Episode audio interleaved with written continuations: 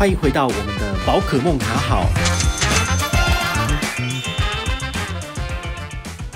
嗨，我是宝可梦，欢迎回到我们的宝可梦卡好。今天呢，我们要继续进行我们的投资相关的呃议题介绍。我相信我这边的小财神们，其实对于美国股票的接触可能比较少一点，所以我们就来打个地基哈，先讲一些简单基础的概念，而让你稍微有一点点认知，这样子。好，那今天要介绍的是。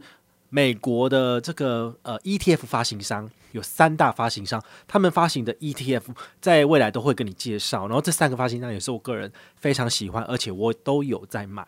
哦，我没有要报名牌，我也没有要你跟我一起买。因为这个是连笨蛋都知道可以买的商品，所以我不用讲，每个人都讲的都快烂掉了哈，所以很简单。那我今天要给你介绍的第一个是 SPDR，好，SPDR 它其实就是道富集团，那它发行过的这些商品，这些 ETF 其实最有名的就是 SPY 哈，你也知道，最近其实我也有在我的粉丝页上面跟大家分享什么是 SPY，哦，它这是追踪 SP 五百的这个 ETF，好，那为什么有些人会讲说要买 VOO 哈，或者是买这个其他的商品，然后反而好像是呃追踪指数追踪的误差，或者是说它的内扣费比较低，这个部分其实各个品牌中间都还是有一些差异性的部分。那这个将来还可以再跟大家做介绍哈。那道富集团的话呢，嗯、，SPDR 它其实是全球第三大的资产管理公司，好，道富集团下面的投资部门啦，好，所以它也是第三大 ETF 发行商哈。那他们发行的这些 ETF 的总管理费大概在零点二八，你要对零点二八这个数字有一点点的 sense。为什么？台湾的基金它的内扣费是多少？零点没有没有到零点零几的。基本上的话，如果是基金业者卖的，应该都是一点五起跳。然后如果你是债券的话，可能低一点，可能也是零点多。好，甚至有的更高到两趴三趴，收取这个内扣费非常的惊人，那是零点二八的几倍。十倍起跳，好，所以我为什么会推荐大家来选择这个国外的 ETF 的产品来作为投资标的的原因，是因为它的成本很低，而且这个内扣费的意思指的就是隐藏成本。好，你每次看那个报表上面的净值的部分都是已经扣走的，所以呢，这就像是一个 golden cake，一个金蛋糕，它从旁边给你削掉一点点，削掉一点点的金屑屑。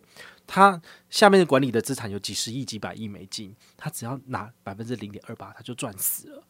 你想想看嘛，你管理一档 ETF，你它需要多少的人力成本？它需要多少的作业费用？还不都是那个样子而已。它的资产越大，它其实应该要更加的降低它自己本身所这个所谓内扣费的比例，因为这样才符合比例原则啊。不然的话呢，管理的资产越多，它可以赚的钱就越多，诶。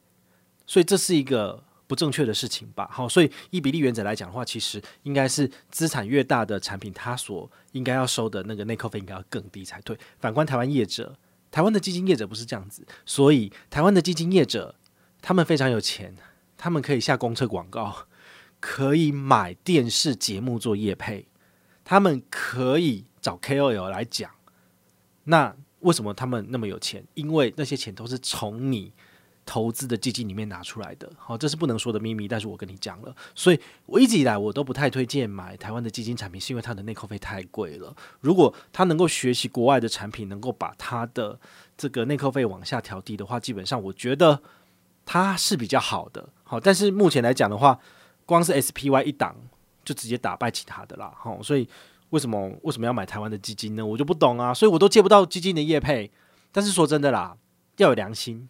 做人要有良心，才会有好的福报。这种钱我就不赚了，那就算了嘛，没有差啊，对不对？好，然后接下来要跟大家讲的是第二家发行商 ETF 发行商，就 Vanguard。好，Vanguard 的部分的话，它是先锋集团。好，它是在一九七四年创立的，这个 John Bogle，好，这个约翰伯格创立的，它是目前全球第二大的基金管理公司。好，那它秉持着是以让投资人以最低价的总管理费用之下都可以持有的 ETF 为主。所以 Vanguard 发行的 ETF 总管理费用普遍都非常的便宜，平均落在零点一一。你听到了没？刚刚讲的是零点二八，这零点一一又更低了。好，所以通常我都会买 V 开头的一些投资标的，比如说 VT、VTI、VOO，其实都算是很不错的投资标的。好，所以这些关键字如果你不懂，请你上网 Google 一下，马上就有答案了。好，虽然说 Vanguard 它发行的这个 ETF 档数不多啦，但是呢，它都是有超低的总管理费用跟极小的追踪误差，所以很多人都喜欢。连我自己在 eToro 上面的购买标的，其实我也都是挑选 V 开头的。好，那包括这个 BND，好 BNDW，还有 BNDX。好，这些其实也都是这个 Vanguard 推出来的产品，这是属于债券类的。好，所以呢，我觉得这个部分的话呢，是你们可以再参考的。那第三家发行商呢，ETF 发行商在 iShares。好，iShares 呢，在台湾翻译就是安硕啦。哈，安硕是全球最大的资产管理公司，它是由贝莱德哈 BlackRock 旗下的 ETF 部门所推行的这个产品。好，那他们的 ETF 发行量已经超过三百档了。非常的多哈，它那的平均总管理费用大概零点三四，好，所以你刚刚听到零点二八、零点一一、零点三四，所以 iShare 其实它算是比较贵一点点的这个部分。好，那 iShare 它跟 SPDR 跟 Vanguard 一样哦，其其实它是有一档追踪标普五百指数的 ETF，好，它的代码是 IVV，好，所以当你看到那个它的开头代码是 I 的。ETF 基本上就是 iShares 提供的这个所谓发行的 ETF 哈。接下来你可能会有个问题，就是说台湾不是比如说连富邦他们都有推出这种追踪美国股票，就是追踪 SP 五百的这个基金嘛？那你是不是买这个就可以了？这个时候你就会有个问题哦，就是说你去菜市场买菜，你都会知道要比价买最便宜的，小个短袜的。那台湾发行的 ETF 的基金，他们自己。的内扣费用其实真的是比较贵的，这种东西就是你上网查一翻两瞪眼就知道的。那在这种情况之下，就是同样一个苹果在家乐福卖，比如说二十块钱，那你跑到比如说哦 Jasons Market，它卖五十块钱，那你要买哪一个？如果是我的话，我会选择便宜的，比如说我买二十块就好了。好，所以我觉得当你在做投资的时候，请你要特别去注意哦，就是。未来的绩效我们无法保证，但是我们唯一能够控制的就是我们的费用。费用被收的越少，代表你在你手上的钱就保留的越多。那你们都知道这个复利的七二法则嘛？哈，你被扣的钱越少，其实你的资产增长的幅度就越大。那如果你都不在意这个费用比率的话，那你就随便买，随便随便买基金就好啦。台湾有那么多的基金教母，这么多的名嘴在推基金。那你就买台湾的基金就好了。但对于我而言，我真的觉得他们的费用都比较贵哦，贵很多。所以，我其实我都没有买台湾的基金，好，所以我反而是比较喜欢买美国的 ETF，因为它的成本真的很低。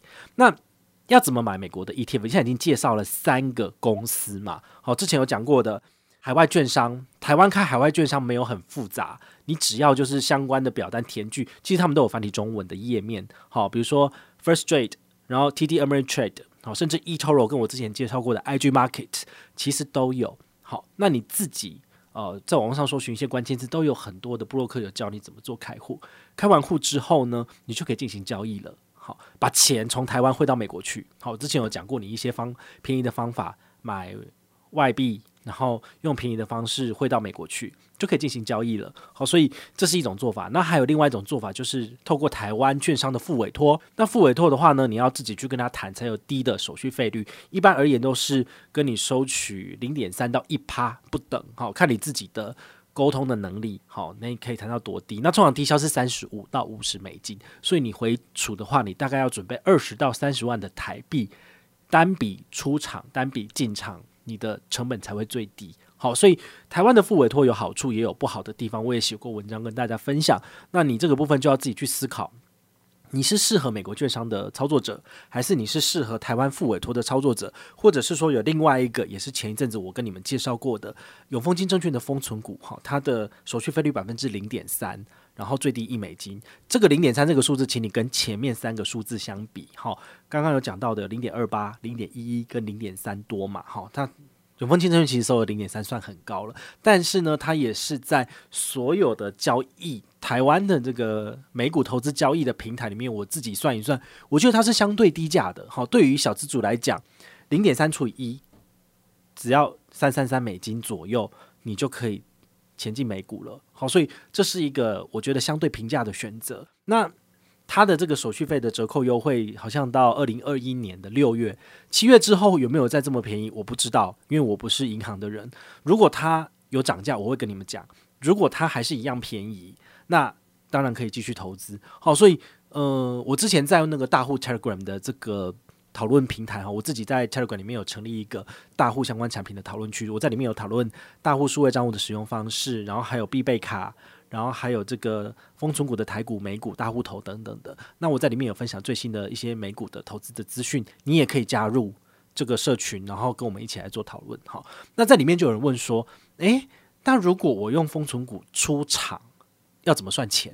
因为我们都知道，它买进美股的成本很低，只要三三三美金。但是卖出是多少呢？好，那我这部分我在文章有做过介绍，可是有些人可能没有看，因为可能我的文章七八千字，你们都不想看了。那我用说的说给你听。哈，它基本上的话，买就是卖出的部分，大概会被收百分之零点六左右的费用。哈，零点六这是一个关键数字，有点高。那基本的低消多少？三十五到五十美金，这是永丰金证券。这个、美股投资的这个基本的手续费，除非你要去跟他谈，谈的比较低，你当然可以有更低的门槛可以出场。